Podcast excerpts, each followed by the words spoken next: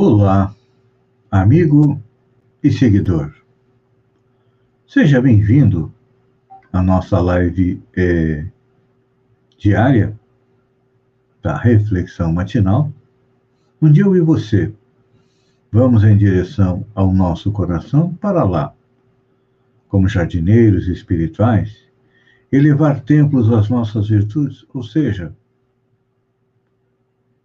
fazer com que elas cresçam, floresçam e frutifiquem, e também, ao mesmo tempo, é cavar masmorras aos nossos vícios, procurando fazer com que eles diminuam até que eles se extingam, porque são eles a razão da nossa infelicidade, da nossa dor, do nosso sofrimento. Para que possamos chegar a tão sonhada felicidade, é nós precisamos procurar compreender as leis que regem o universo, tanto físico como as leis morais, que se encontram na terceira parte do livro dos Espíritos, que são a lei de adoração, trabalho, reprodução, conservação, e atualmente nós estamos analisando a lei de destruição. Muitas vezes a gente acha que Deus não é justo nos mandando a destruição, mas na pergunta 728, Kardec questiona: é lei da natureza a destruição? E a resposta dos espíritos é: preciso é que tudo se destrua para renascer e se regenerar. O que chamar de destruição não passa de uma transformação que tem por fim a renovação e a melhoria dos seres vivos. Então, nós percebemos que nos dias de hoje, a pandemia do coronavírus, ela veio para quê? Para nos alertar sobre a necessidade de nos preocuparmos um pouco mais com a nossa saúde, deixar de sermos egoístas, trabalhar muito dentro de nós os nossos vícios e os nossos defeitos, porque estávamos eminentemente materialistas, ou seja, não nos preocupávamos com a nossa vida espiritual. E aí quando já estamos quase nos 500 mil mortos, nós começamos a nos preocupar que a morte poderia estar aí numa esquina da vida, então. Nós, no primeiro momento, recorremos a Deus, praticando a lei de adoração, depois é, compreendemos que Deus é justo, e que a pandemia tem uma finalidade e não perdemos a fé no futuro. Essa é uma característica do homem de bem que nós estamos analisando, porque ele tem fé no futuro e procura colocar os bens espirituais acima dos bens materiais. Então, essa é uma das finalidades do coronavírus, fazer com que nós nos preocupemos com a nossa espiritualidade e voltemos a nos lembrar de Deus, que é a inteligência suprema, a causa primária. Já comentamos a respeito das outras características do homem de bem que nós já temos.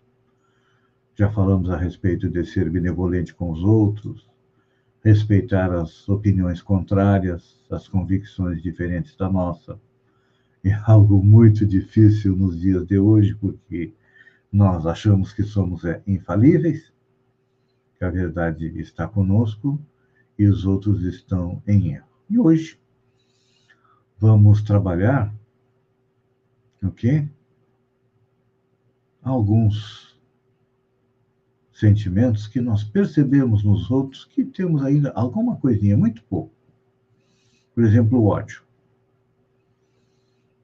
Em função da nossa baixa evolução, de estarmos nos primeiros degraus, porque não faz 40, 50 mil anos que nós estamos é, nos comportando como homens civilizados, já fomos um bruto, um animal, mas ainda temos guardado dentro de nós um pouco de ódio. Então, nós temos que procurar tirar de dentro de nós estes sentimentos negativos. Se não conseguirmos retirar, Vamos enterrá-los bem fundo para que eles não venham para a superfície e morram. Ódio, rancor, o desejo de vingança. É. Quando nós vemos esses três defeitos, que são ódio, rancor e desejo de vingança, é claro que nós temos que nos lembrar do exemplo do Mestre Jesus. Vou fazer um parêntese para mandar um beijo no coração da minha amiga Lu, Luciana Florença André, esposa do Fabrício, querida amiga. Como eu dizia, temos que seguir o exemplo do Mestre Jesus porque ele perdoava as ofensas. É.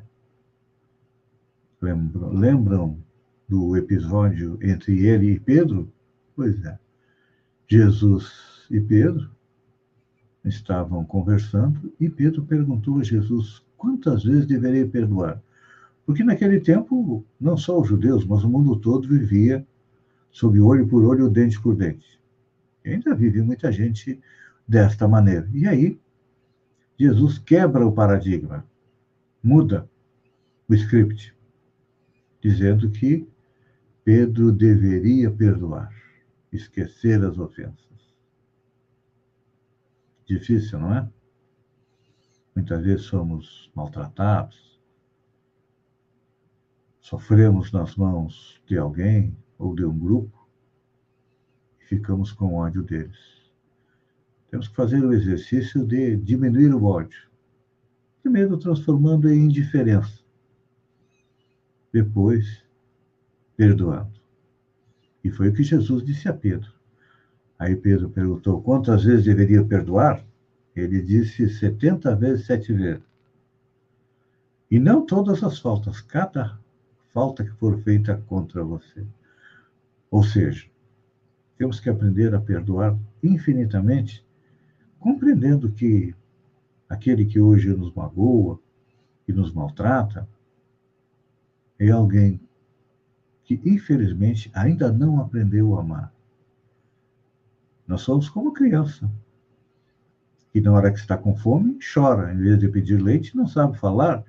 Então, na hora que os espíritos é, que ainda não aprenderam a amar, eles mendigam o amor de que maneira? maltratando, sendo violentos com as outras pessoas para chamar a sua atenção. Pode perceber.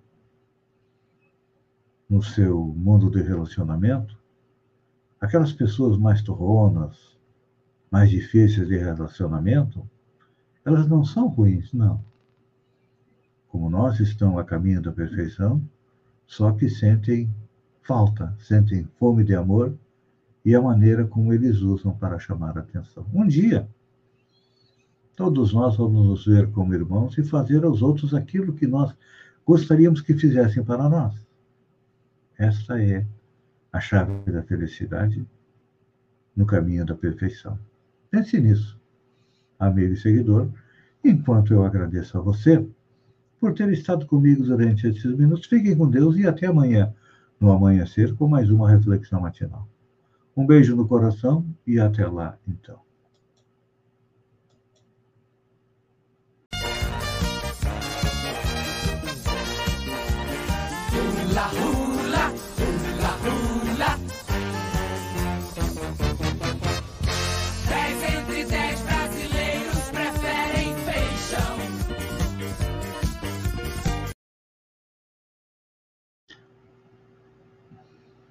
Olá amigo e seguidor.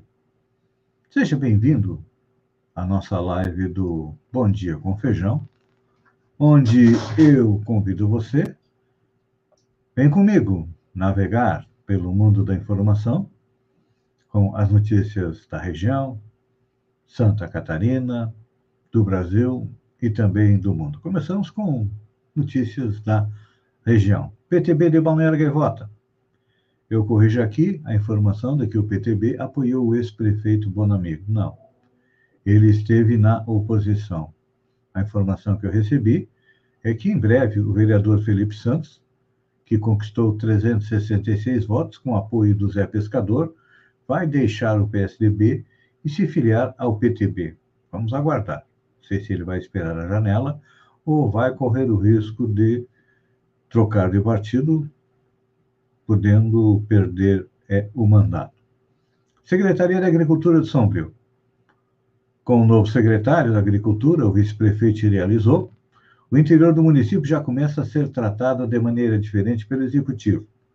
Prova disso foi a contratação de uma veterinária, Juliana Lopes Espíndola, para a prestação de serviço médico veterinário para atendimento ah, e tratamento de animais, com ênfase ao apoio aos pequenos produtores de leite. Então tá aí. Parabéns ao Gerializopo e o valor do contrato é de 41 mil reais até o final do ano. Sem luz há quatro dias, moradores de Santa Catarina fazem fila para carregar celular em empresas com gerador. Sem luz há quatro dias, moradores de Caçador, no oeste catarinense, fizeram fila durante todo o dia para carregar seu celular em empresas com geradores. A prefeitura decretou situação de emergência na terça-feira, dia 1 Até ontem à noite, às 20 horas e 51 minutos, não havia retornado a energia em 78 imóveis na região seguiam sem luz. O fato se deve ao, no final da noite de sexta-feira. Uma forte tempestade atingiu a região, derrubou quatro torres de transmissão. Em Campos Novos, foi registrado é, um tornado. Vídeo mostrando o boi nadando no mar é suspeita de fuga de farristas. É, Imagens divulgadas nas redes sociais no final de semana mostram um boi no mar na praia da Caixa do Aço, em Porto Belo, no litoral norte de Santa Catarina. Segundo o Grupo Operações de Resgate, GOR, composto por voluntários que atuam contra maus tratos em animais, a suspeita é que o animal estava fugindo de uma farra do boi no município.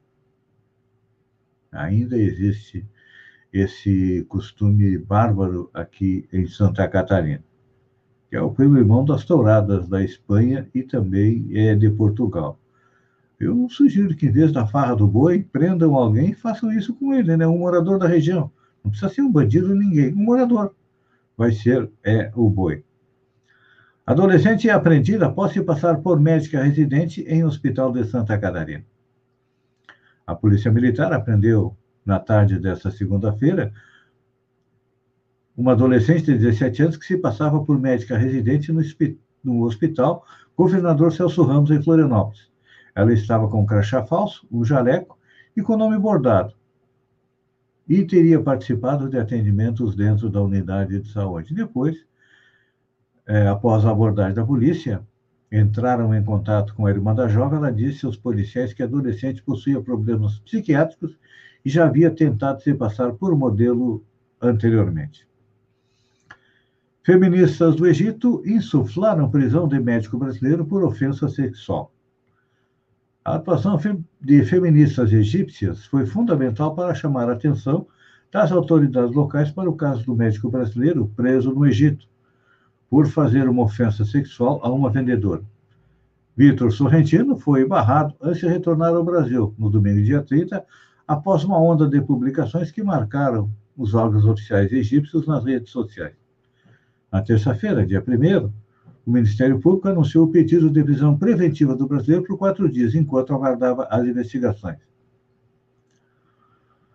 É, Sorrentino foi interrogado por autoridades depois de uma viagem de alguns dias ao Egito devido a um vídeo publicado em seu perfil no Instagram, plataforma na qual tem mais de um milhão de seguidores. Na gravação, realizada no último dia 24, ele diz em português a uma vendedora de papéis: vocês gostam mesmo é de bem duro, né?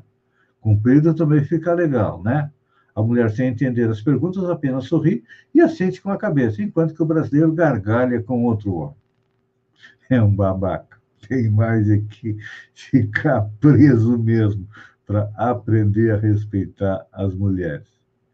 Bolsonaro anuncia estado sede e diz que o Brasil receberá a Copa América deste ano.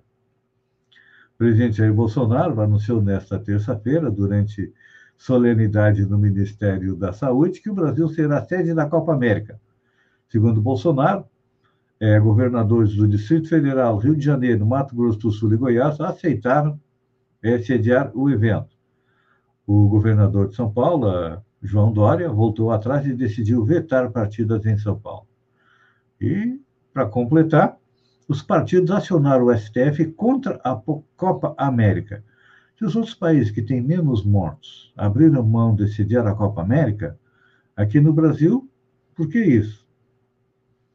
É que, na minha visão, isso está dentro da estratégia do presidente de fazer com que todo mundo pegue o coronavírus. Para chegar à imunidade do rebanho, você precisar vacinar todo mundo. Então, quanto mais variantes ele trouxer de fora, porque na Copa América nós temos é, jogadores não só da América do Sul, mas de todo o planeta, né? Jogadores dos países da América atuam na Europa, na Ásia, então é um viva o coronavírus. Olha só. Nise não se vacinou devido à doença e sociedade médica reage. A médica Nise, Nise Yamaguchi, que foi ouvida na CPI da Covid nesta terça-feira, dia 1 afirmou na comissão que não tomou vacina contra a Covid por ser portadora de vasculite, inflamação que causa alterações nas paredes dos vasos sanguíneos. Algumas horas depois dessa declaração, a Sociedade Brasileira de Reumatologia divulgou uma nota questionando a posição e a fala da médica, convocada na CPI, por ser a favor do uso da cloroquina para pacientes com a doença. O relator Renan Calheiros fez a leitura da nota e a comissão diz na nota: a Comissão de Doenças Endêmicas da SBR esclarece que pacientes com doenças reumáticas, como a vasculite, não representa, por si só, qualquer contrariedade para receber a vacina contra a Covid. América rebateu citando casos de trombose registrados em pacientes que tomaram a vacina Oxford AstraZeneca. A relação com o imunizante até o momento não foi comprovada. Gente, a CPI é, para mim, quem está testemunhando na CPI deveria estar no Festival de Piada de Mentira aqui em Nova Brécia, no Rio Grande do Sul, que é famoso por é, o maior contador de anedota, o maior contador de mentira. Olha só, o Exército está cada vez mais em saia justa. Pazuello é nomeado para o cargo na presidência da República. O presidente Jair Bolsonaro nomeou nesta terça-feira o ex-ministro da Saúde, Eduardo Pazuello, para o cargo de secretário de Estudos Estratégicos da Secretaria de Assuntos Estratégicos da Presidência da República. O ex-ministro, que é general da Ativa, vai despachar no Planalto, no Planalto com o novo governo. Ele foi demitido do, do Ministério da Saúde, esteve na CPI, mentiu bastante e está sendo processado no Exército por ter participado de uma manifestação política, coisa que é proibida para militares. O presidente Bolsonaro não quer que ele seja punido. Se o Exército não punir, não sei o que, que vai acontecer. Que aí acaba um liberou geral para todos os militares é, participar de manifestações políticas, tanto da situação como da oposição. Última notícia: Ana Maria Braga confirma substituto de Louro José e estreia bombástica e anunciada pela Globo. Vamos ver quem será. Está sendo guardado as sete chaves, já está sendo feitos os ensaios para o novo mascote da Ana Maria Braga. Quem será? Hum? Aguarde e vai ficar sabendo. A apresentação do novo mascote será no mês de julho por conta das férias escolares, com a intenção de atingir o público infantil, assim como fazia o boneco controlado por Tom Veiga. Amigo e seguidor, eu agradeço a você por ter estado comigo durante esses minutos. Fiquem com Deus e até amanhã, com um beijo no coração e também da Mariluce Alves, minha amiga que está com a Covid, se recuperando em casa. Estimo as suas melhoras e um beijo no coração de todos.